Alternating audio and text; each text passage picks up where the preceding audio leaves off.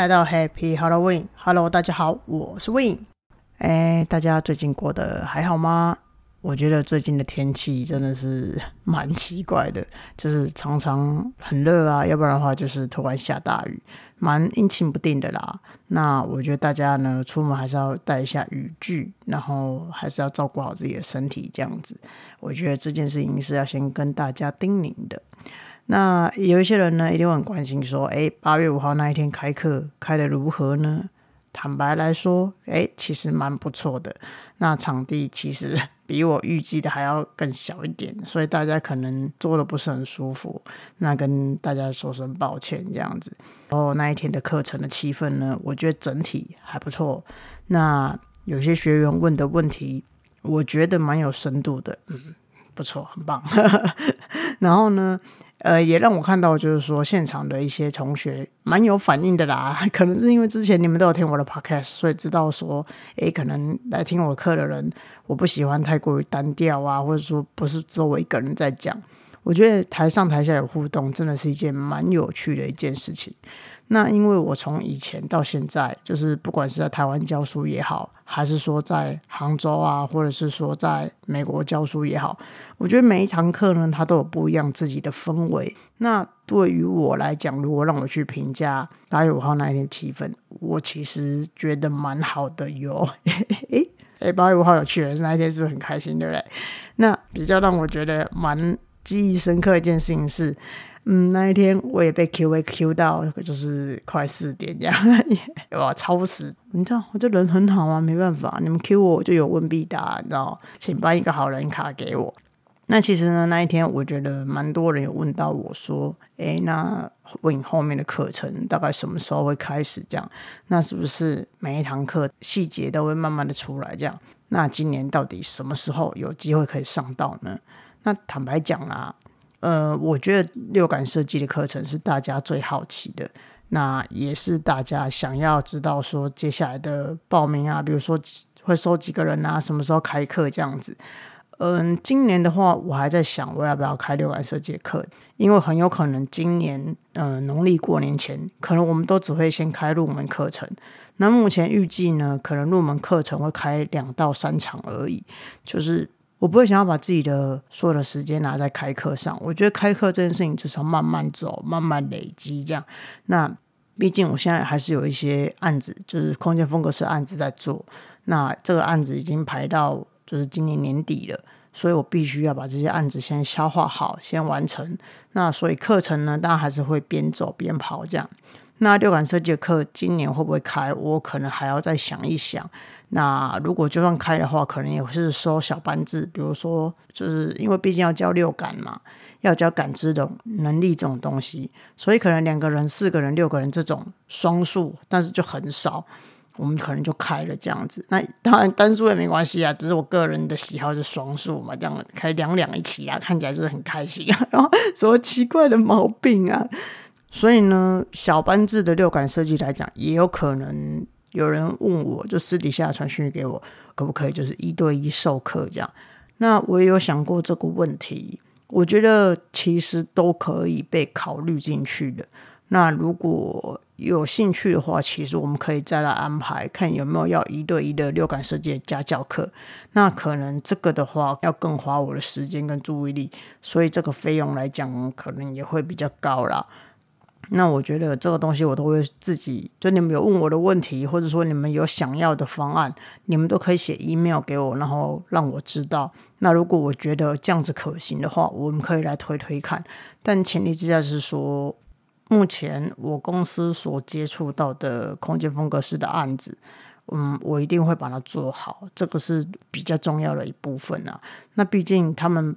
客户把家房子交给我们设计，那当然我们也是要尽力的去把这个案子给做好嘛。那所以呢，做案子还是以我的首要考量。那我觉得另外一个原因是我做出来的案子完成的作品，我才有办法跟学员们或者跟其他人分享，有更多的案例去告诉你们说，六感设计在这个市场上它是需要怎么被操作的，以及六感设计这件事情它在。整个设计环节里面，它会需要放入多少的注意力？那我觉得空间风格是特别的地方，是说他没有办法用一个案子就去让你理解、彻底的明白空间风格是他操作方式是什么。但是你可以借由案子的案例分享，去了解这个职业的雏形，以及他大概想要传递的概念，这个职业的理念是什么。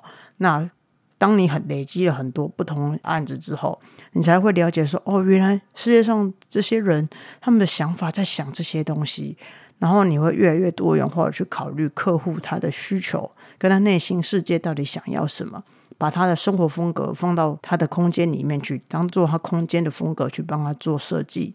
意思是说，我可以多累积做一些案子，可以让我有更深厚的资源去跟你们讨论或者跟你们分享，用这个职业做案子的一些咩咩嘎嘎小技术啊啊，以及如何避免掉纠纷，如何让客户满意度更高，如何让客户每一个人都对空间风格师这个职业是很赞赏的。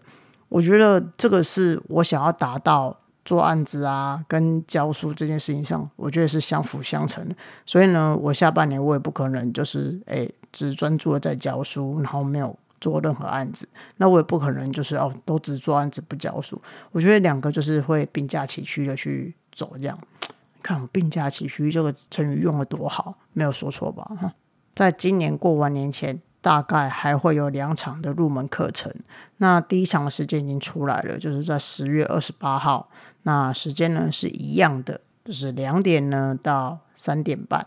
那两点到三点半时间是是包含 Q&A 的，不要像上次一样 Q&A Q 到我就是到四点，因为我们呃租赁教室是其实是到四点啊，所以如果问超时的话，其实也是蛮尴尬，因为我们其他人也是要整理一下场地再离开这样。那另外一场呢，可能约莫会落坐落在差不多十二月底或者一月初的时候，反正就是在农历过年前，还会再有另外一场这样。那因为场地的关系，刚说到嘛，可能空间不是这么的大，那座位其实是比较有限的，所以这一次会收的人可能会再缩小一点这样。那其实人多也怕就是你们太吵，不是？干嘛嫌弃你们吵？不是？我其实个人比较喜欢那种小班制的啦，因为我觉得每一个人，如果说我讲到某一个章节，那下面的人就可以立刻哎有问题就可以举手发问这样，所以我觉得小班制的互动可能会更好。我有时候都有那种印象，就是哎小班制的，我每一个人都可以关心得到，甚至每一个人你们可以尽情问你们想要问的问题这样。那如果人数多的话，可能我可能没有办法。一一的去照顾到每一个人想要问的问题，甚至我也不能够确认说台下每一个人是否有好收获这样。所以呢，一样十月二十八号的那个入门课程，我们人数是会缩编一点的，所以人数有限。你们呢可以去我的 Facebook 上或者 IG 上，嗯，上面有新的报名表，你们要记得看好，就是十月二十八号那一场报名表。那旧的那一场呢，我已经把它撤下来，所以不用怕按错。反正呢。在新的这一场呢，大家赶快去报名，因为人数有限。就这样，好啦，那讲完课程的东西之后，现在来讲一下最近发生什么事情好了。最近就是很忙，烂死了，讲这个谁不忙啊？好啦，最近呢，有趣的事情发生了。前阵子呢，就是有一个设计师跑来找我，问我要不要跟他一起合作案子，因为他知道我在搞空间风格师这个东西嘛。那人家突然把案子。找你要跟你一起异业合作，也没有不算异业合作啦，其实算是就是两个职业，哎，这样也算哈，反正就是两个职业一起合作去。谈一个案子，这样，那我当然要先问他这个案子大概是什么样子的类型。那这个案子，呃，客户他的血型啊、星座啊，然后生辰八字啊，还有结婚了没、已婚了没有？问这个干嘛？没有啦，我就问他说，这个客户他的案子大概是什么形态的？他是说呢，这个案子也是他朋友介绍给他的。那这个客户他是外商公司的老板。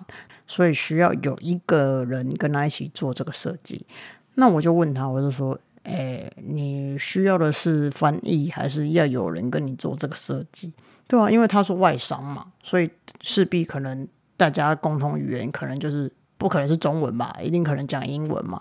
那对啦，虽然讲英文我也可以啊，毕竟我也很，我现在也很会拼 basketball 嘛，b s k t b b b l，你还打结，拼的多烂啊！还说当翻译可以训爆了嘛？然后我当时就问他，你到底是需要什么样子的呃资源啊，要怎么合作这样。那他就老实跟我讲，因为他现在自己出来做不到一两年这样，那他在外面跟客户开的设计费一瓶呢，差不多是四千块而已。那他不敢收太贵，因为 客户大部分还是会跟他砍价。那我就说哦好，那所以呢，因为如果你跟客户一瓶只收四千，那你还要跟我合作，那我的设计费。就不是这个价钱，你也难不成要自己掏腰包请我帮你做这些东西吗？然后他就说：“哎，对啊，所以这个也可能是要跟我商量，看要怎么样去做比较好。”那后来呢，我们就讨论，可能需要有人找他去帮他陪提案这样子啦。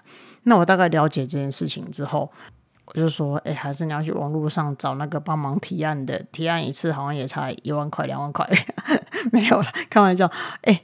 你们不要就是真的觉得说我在这乱瞎乱讲，真的有那种就是网络上你随便找，我不知道现在有没有了。但以前呢，我之前曾经接过一通，这是很奇妙的电话，因为他知道我很会提案，然后那时候我刚好又在大陆教书，所以呢，那个人就打电话给他说：“哎，Win，他他也是我之前认识的一个设计师朋友，他说他现在在大陆那边发展做的很好，可是呢，他去跟他就他的合作团队。”在上海那边，然后要去内蒙古那边提案，老是呢提不过，觉得那个他们的大老板怎样怎样嫌弃他们计划，嫌弃他们的设计，嗯，太薄弱，那需要有一个人去帮忙提这样子。那我想说，哎，这是什么奇怪的经验？这样。叫我去帮忙做一些提案企划，然后说要给我人民币十万块。嗯，你要去提个案，说要人民币十万块，吓死人！到底是提什么样？没有，哎，我觉得那种提案呢，其实另外层次来讲，也算是一个背书啦。那当然，提案有提案的技巧，这个是嗯，也是我个人的魅力之处啦。因为我蛮会提案的，这样，然后我就突然觉得，哦。真是无奇不有，市场真的什么案子都有人在做，什么样的职缺都有人在找。这样，好了，我们 讲回来，那现在跟我要找我合作的那个设计师的故事，好了，刚扯太远，抱歉，抱歉。然后呢，我就跟他讲，我就说，哎，你你告诉我你需要什么好了，那我来看看我们要怎么样去合作。室内设计师跟空间风格师到底可不可以合作？一定是可以的。可是呢，现在的状况是说，这个案子他又是外商，所以呢，他很依靠你的语言能力。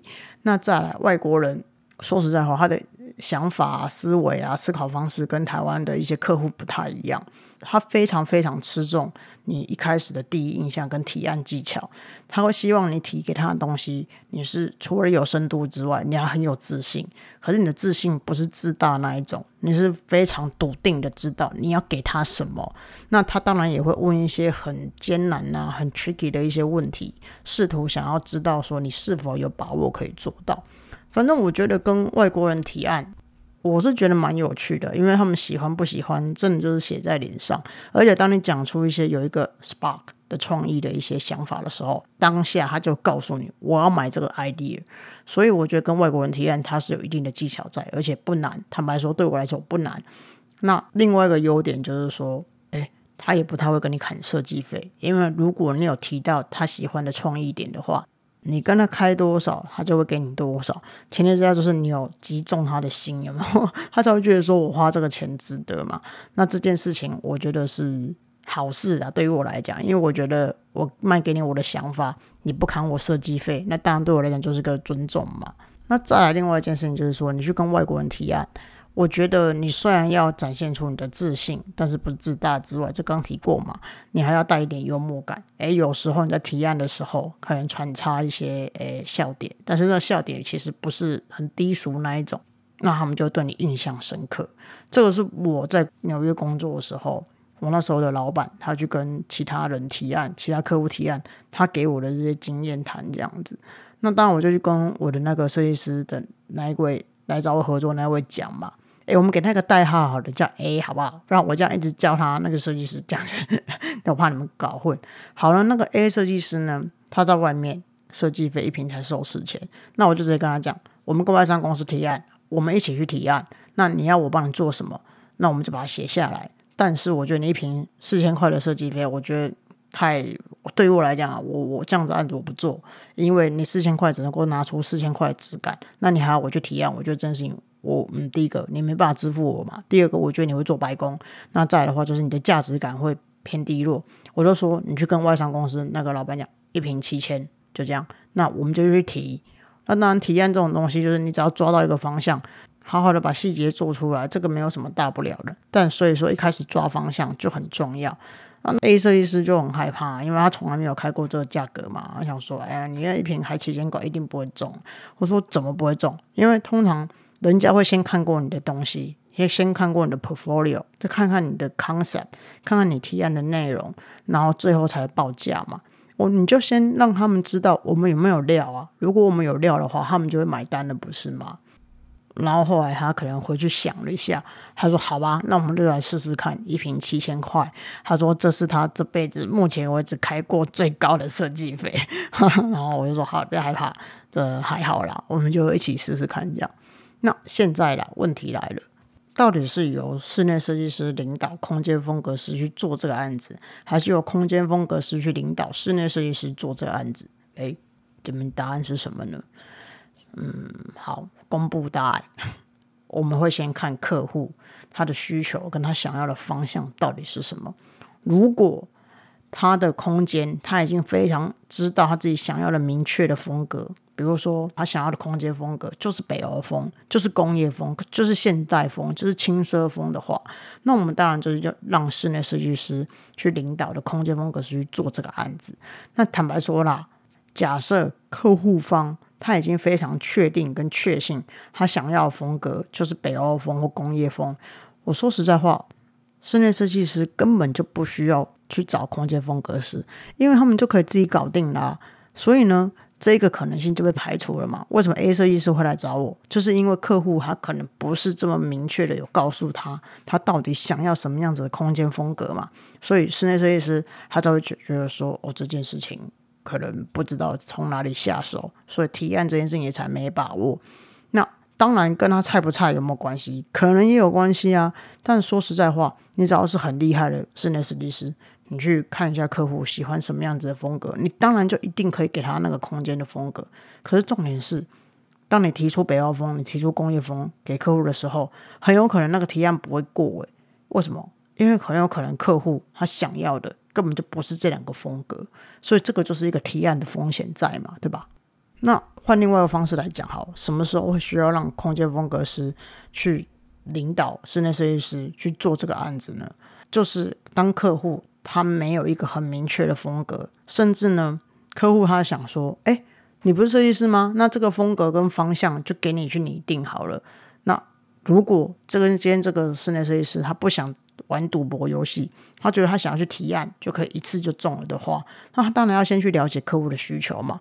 那我们不可能每个风格都给你提一遍，然后呢再让你选嘛。市面上有些室内设计公司他是这样操作的，没错。可是我觉得这个对于提案的 CP 值来讲太低了。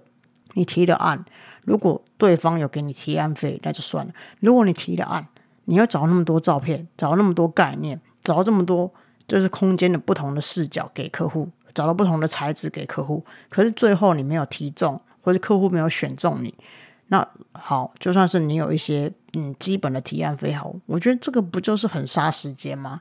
哎，你们都不会想说，既然都花时间做这件事情，就一定要让它成比较好嘛，对吧？就感觉那种嗯中了的感觉，那种荣誉心哎很好，荣誉感很强这样感觉。那我说实在话了，如果今天客户真的完全要丢给你发挥的话，你去观察客户的这个方向，跟观察客户这个点，真的就很重要。所以你要去收集很多客户相关的资料。真的啊，包括说什么他血型星座，你可能稍微都要略知一二这样。那你可能要去知道他的喜好。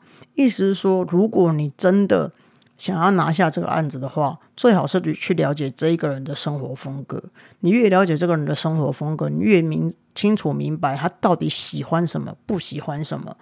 比如说，他可能很喜欢卡其色，诶，那我们就是。提一些卡其色的空间照给他，各式各样不一样的装饰，或者说墙面，或者各式各样不同卡其色的样式、层次感给他，那是不是很容易就中了？所以我觉得要很有技巧的去了解客户。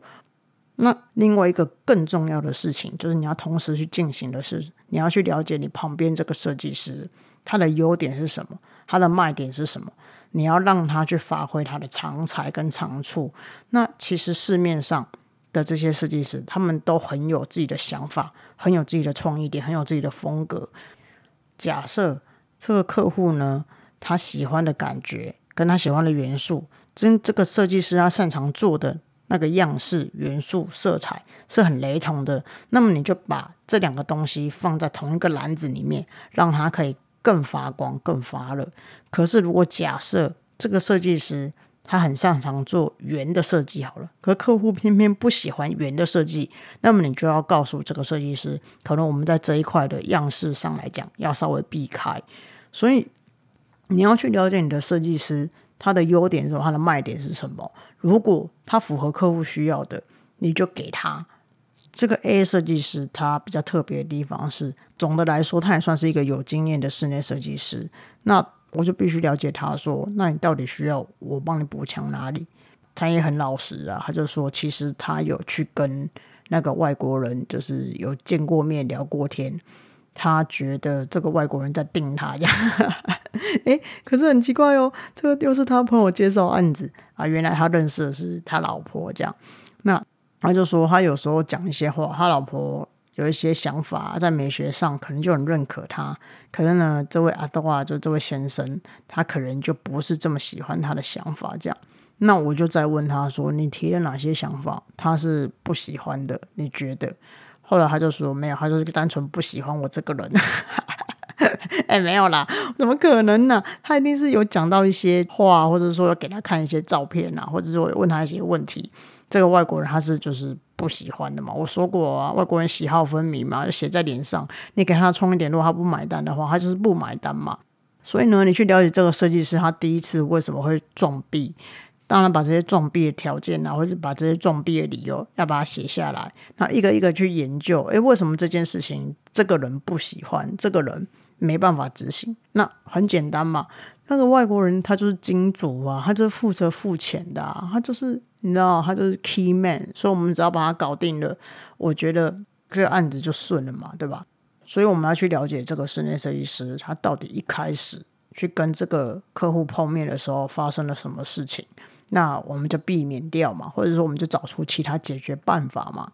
那再来的话，很重要的另外一件事情就是你要去补强这个设计师他所缺乏的。那缺乏的就是语言能力嘛，跟美感嘛。